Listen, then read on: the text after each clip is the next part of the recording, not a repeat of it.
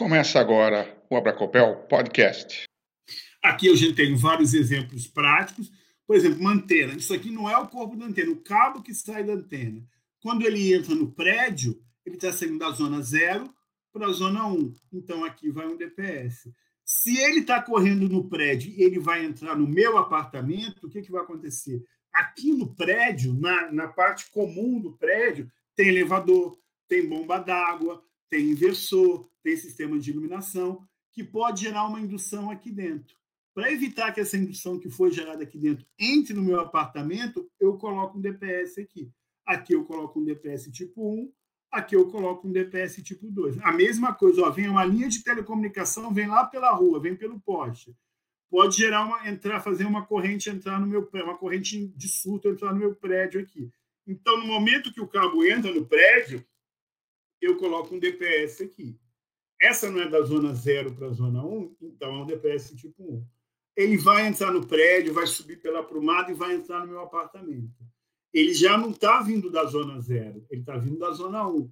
Então, ele vai entrar na zona 2. Da zona 1 para a zona 2, eu coloco um DPS aqui. Que DPS? Zona 1 para a zona 2, um DPS tipo 2. A mesma coisa aqui, ó. Vários exemplos de, de cabos de fiações que estão entrando aqui em determinados. Aqui é a parte mais externa. Aqui, é onde está esse meio rosinha aqui, é a região protegida por esses captores aqui. Então, a zona 0B. Fora dos captores, é onde o pessoal que não gosta do Edson, que vocês ficam enganando, achando que todo mundo gosta, quer que ele durma, é a zona A, é a zona que pode ser atingida por um raio. Eu que gosto muito dele, falo, na melhor das situações, você dorme aqui na minha cama mesmo, eu durmo no chão. Mas caso contrário, você queira um lugar mais fresco, você dorme no telhado, mas embaixo dos captores, porque os captores vão interceptar a corrente do raio e evitar que você seja atingido por eles. Então, é a zona 0B. Qualquer zona dentro do prédio já tem alguma blindagem.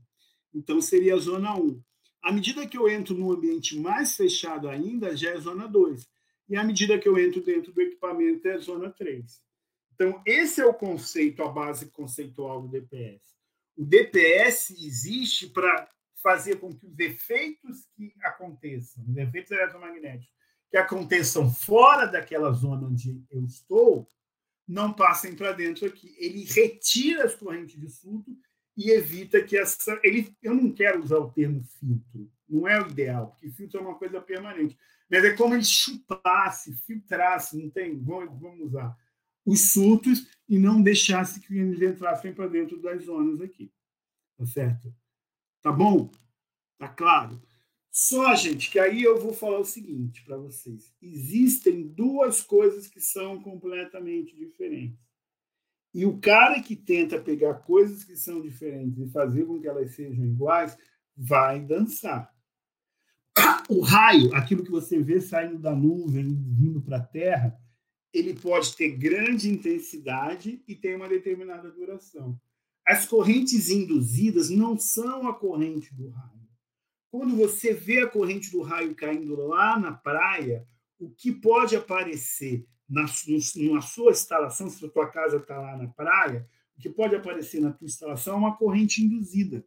Essa corrente não é a corrente do raio, não são os elétrons que saíram da nuvem. Esse é um efeito criado pelo raio. Tá certo? É a mesma coisa quando você, eu voltar a minha imagem aqui e ligar a câmera novamente, você não está me vendo, você está vendo a minha imagem. Só quem está me vendo é a minha esposa que está do meu lado. Ela não está vendo o Sérgio real.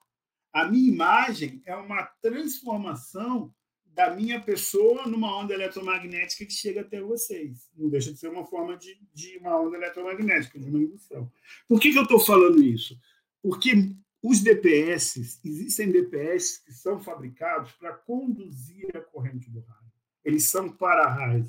Eles são DPS tipo ou classe O.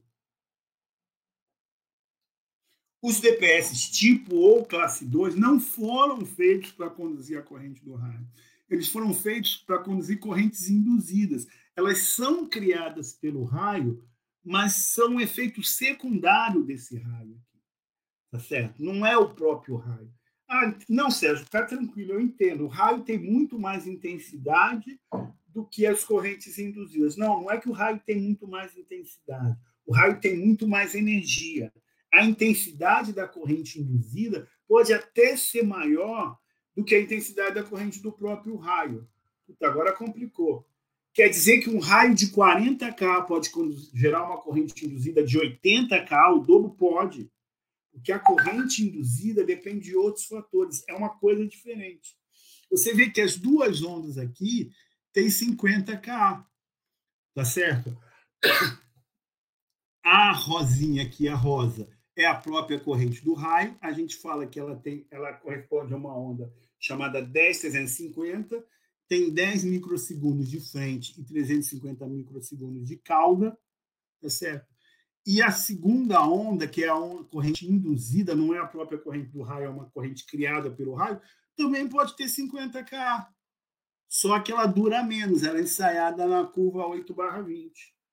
Qual é o problema? O problema é que você pode colocar um, se você colocar um DPS, por exemplo, ensaiado na curva 8 barra 20, de 100 de 200K no quadro de entrada, quando vier o raio, que pode ter uma intensidade muito menor, esse DPS vai se danificar. Porque ele não foi preparado para conduzir aquela corrente por esse tempo aqui. Tá? Ele não foi preparado para dissipar essa energia aqui. Ele foi preparado para dissipar uma energia correspondente a esse tempo aqui. Então, gente, não adianta. Os DPS não são como disjuntores. Que você pode pegar um de 100, depois pegar um de 120, pegar outro. Não. Cada DPS é muito específico. O DPS tipo 1 ele é ensaiado na onda 10350. O DPS tipo 2 e tipo 3 são ensaiados na onda 8/20. Vamos tentar fazer isso aqui, um ensaio aqui. Eu coloquei um cabo uma tubulação alimentando uma tomada e vou injetar nessa, nessa instalação, cabo e tomada, uma corrente de 40K na onda 8 barra 20. Vou ver o que, que acontece. Depois eu vou injetar uma corrente de mesma intensidade, de 40K, com a mesma intensidade, só que numa onda 1050. A primeira vai simular o que acontece quando o raio, quando uma corrente induzida chega até a tomada. O outro vai simular o que acontece quando o raio chega até a tomada. Tá? Então, vamos ver aqui. Ó, agora na onda 8 barra 20. Não destruiu a tomada. A corrente induzida não destruiu a tomada. Agora vamos ver se a própria corrente do raio, com a mesma intensidade, destrói a tomada na onda 10350. Vamos ver aqui.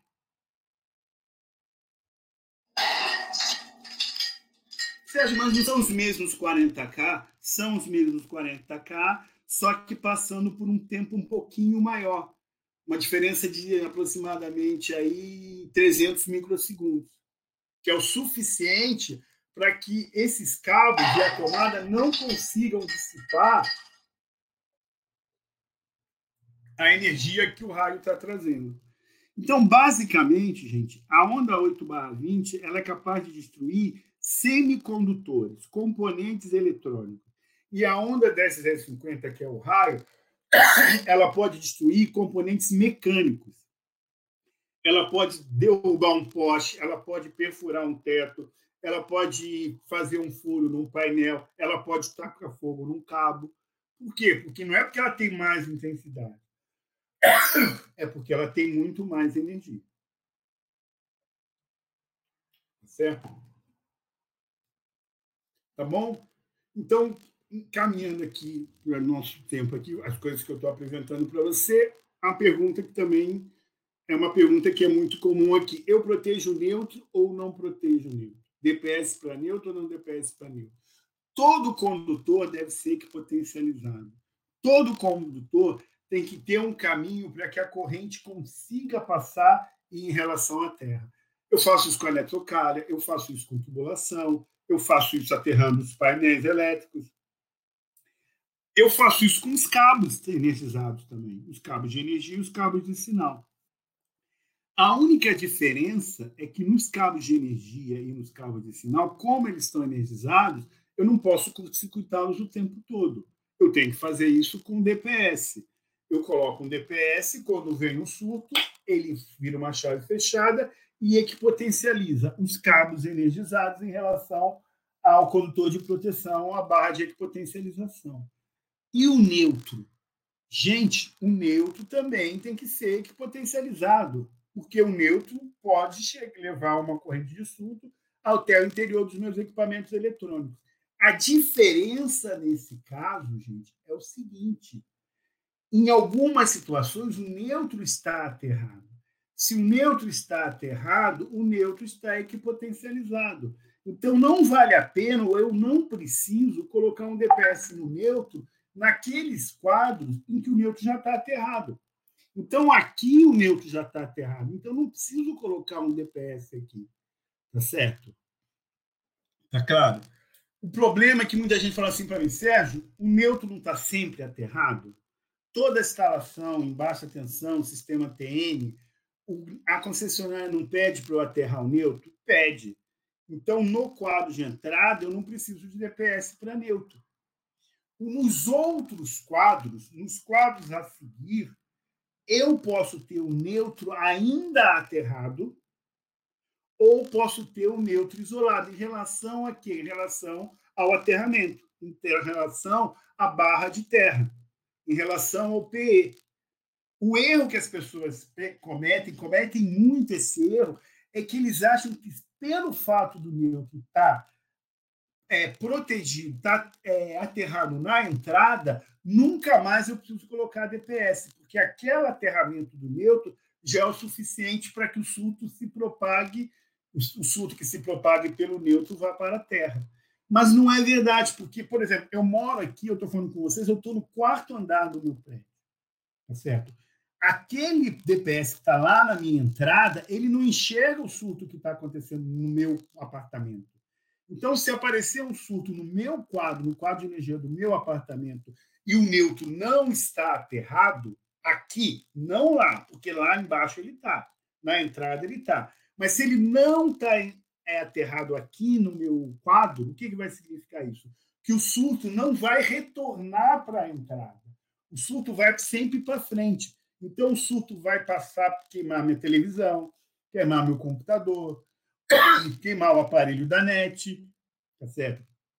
Então, eu preciso enxergar se o neutro está aterrado ou não está aterrado naquele quadro que eu estou protegendo naquele quadro onde eu estou instalando os DPS. Tá certo? Então, no esquema TNC, o que, que acontece no esquema TNC? Eu tenho um PEN. O neutro está aterrado na entrada e continua aterrado ao longo de toda a instalação. Então, no esquema TNC, eu não preciso do DPS para o neutro, porque ele vai estar sempre aterrado. Não preciso colocar um caminho para o surto ir para a Terra, se o próprio neutro já é um caminho para ele ir para a Terra. Tá certo? Nos esquemas TNS já é o contrário. Na entrada, o neutro está aterrado. Então, eu não preciso colocar um DPS no quadro de entrada para o neutro. Nos outros quadros todos, o neutro, a partir daqui, ele está isolado do sistema de aterramento. Então, não tem um caminho para um surto que está se propagando para o neutro vir direto para o terra. Então, ele vai indo sempre pela frente. Então, nesse sistema TNS, eu preciso colocar um, meu, um DPS o neutro nos quadros a seguir. Nos quadros a partir do quadro de entrada. No quadro de entrada eu coloco, se for trifásico, eu coloco um DPS tripolar. Nos outros quadros eu coloco um DPS tetrapolar, porque eu preciso proteger o neutro também. No sistema TNCS, eu não coloco DPS no quadro de entrada, DPS para neutro, desculpa, DPS para neutro. Não coloco DPS no quadro de entrada, tá certo? E aí, até o momento que o sistema é TNC, eu também não preciso de DPS para neutro. A partir do ponto que o sistema deixa de ser TNC e eu separo neutro de terra, desse ponto para frente, aí eu preciso do DPS para neutro. Então, se você estiver fazendo o projeto, você segue essa, essas coisas que eu falei aqui para você. Onde o neutro é aterrado, onde, no local em que o neutro é aterrado, no quadro que o neutro é aterrado, eu não preciso de DPS para o neutro. Nos quadros em que o neutro não está aterrado, ou seja, eu tenho uma barra de terra que é independente da barra de neutro, aí eu tenho que colocar um DPS entre neutro e terra. Tá certo? Em esquemas TT e T é diferente. Eu tenho que, nesses esquemas, nem na entrada, a, o aterramento da massa é igual ao aterramento da energia. Eles estão em aterramento separado. Então, eu tenho que equipotencializar esse ponto aqui com esse ponto aqui. Então, nos esquemas TT e T, eu já tenho que ter um DPS já na entrada. Então, na própria entrada, eu tenho um DPS para neutro aqui. Tá? Depois, isso aqui está bem, eu acho que isso aqui ajuda bastante a entender aqui se o Edson pode passar. Depois vocês pedem para o Edson, porque ele está chateado comigo aqui. Já demonstrou a mágoa dele comigo aqui. se eu pedir para ele mandar para vocês, ele não vai mandar. Então, vocês me ah, Sérgio, aí, vem a resposta de muitas pessoas aí, de muitas perguntas. Você pode disponibilizar esse material? Se pode. Ele, é, essa apresentação está sendo gravada e vai ser disponibilizada no portal do universo da, da Lambda, uh, desculpa, da Abracopel. E, e se o Sérgio disponibilizar, esse material também vai estar para vocês fazerem downloads. Então, aí está a resposta de muita gente está fazendo aí. Esse, essa gravação vai ficar disponível. Tá? E se o Sérgio disponibilizar, também vai ficar lá a apresentação. Aí o que, que acontece? Eu disponibilizo, não tem problema. O que, que acontece aqui? É, DPS tetrapolar com configuração. Aí presta bastante atenção, gente. Eu já mostrei para vocês. Uma coisa é o DPS para neutro, o DPS que não é para neutro. Quando o DPS não é para neutro, geralmente ele é tripolar. Quando ele tem que proteger o neutro, ele passa a ser tetrapolar. Só que existem dois tipos de configuração de DPS tetrapolar. Muita gente já ouviu falar em DPS para Sérgio, existe DPS para neutro? O que é um DPS para neutro? O que é um DPS para neutro? Normalmente, você protege o neutro da mesma maneira que você protege as fases. Fase terra, fase terra, fase terra, neutro, terra. Quatro varistores, aqui no caso são quatro varistores, quatro varistores iguais, com as mesmas características elétricas e totalmente independentes. A sua fase está aterrada, a fase 2 está aterrada e a fase 3 está aterrada e o neutro também está aterrado. Eles são exatamente iguais. Tanto faz você mudar essa ligação aqui. Essa é uma configuração que a gente fala configuração normal, configuração 4. Existe uma configuração chamada 3 mais 1. Essa configuração 3 mais 1, tá certo? É onde tem o famoso. Eu vou, já vou vendo aqui, peço desculpa para vocês, já vou corrigindo aqui eu vou fazendo cada apresentação que eu faço, eu faço para aquela situação. Então, nesses casos, dá o famoso, famoso corrigir novamente, que erro de português eu não aceito, o famoso DPS para neutro. O que é um DPS para neutro? O que é um DPS para neutro? O DPS para neutro é um centelhador, e nesse caso, a fase está ligada no neutro, a outra fase está ligada no neutro e a outra fase está ligada no neutro. São todos eles aqui varistores. E esses varistores estão ligados aqui num centelhador. Esses caras são varistores, estão ligados no centelhador. Eles não estão em paralelo. Esses três aqui, varistores, estão em paralelo entre si e em série com o neutro aqui. Aqui vai ficar mais fácil de entender. Gente, por que, que eu coloco entre neutro e terra um centelhador e não um varistor? Muito fácil. Porque em sistemas TT, em sistema IT, eu tenho que ter o neutro obrigatoriamente separado do terra. Essa é a filosofia do sistema. Por isso que é TT. Por isso é que é IT. No caso do TT, o neutro não está aterrado. E no caso do IT, a, a energia não está, tem uma impedância. O neutro não está aterrado em ponto nenhum. No TT, o neutro está aterrado numa, num sistema de aterramento e as massas metálicas em outro. No caso do IT, nem isso. O, a, a, energia está totalmente isolada. Se eu coloco uma uma, vou voltar, tá? Se eu coloco uma configuração como essa aqui, quando a vida útil desse varistor chegar ao final, o que, que vai acontecer? Eu passo a aterrar um neutro aqui. Eu transformo tanto o TT como o IT num TN.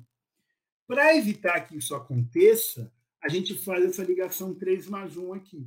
Nas fases, em relação ao neutro, eu protejo com vários tores, tá?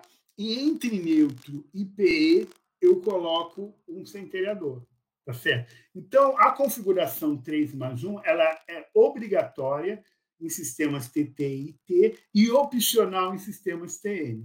Então, quando as pessoas perguntam assim, existe um DPS para neutro? Na verdade, esse DPS nem é vendido sozinho. E vocês nem devem comprar e tentar montar. O DPS para neutro é o DPS que existe num DPS tetapolar, uma configuração 3 mais 1. Tá certo, gente? Esse podcast foi editado pelo grupo PET Engenharia Elétrica, UFMT.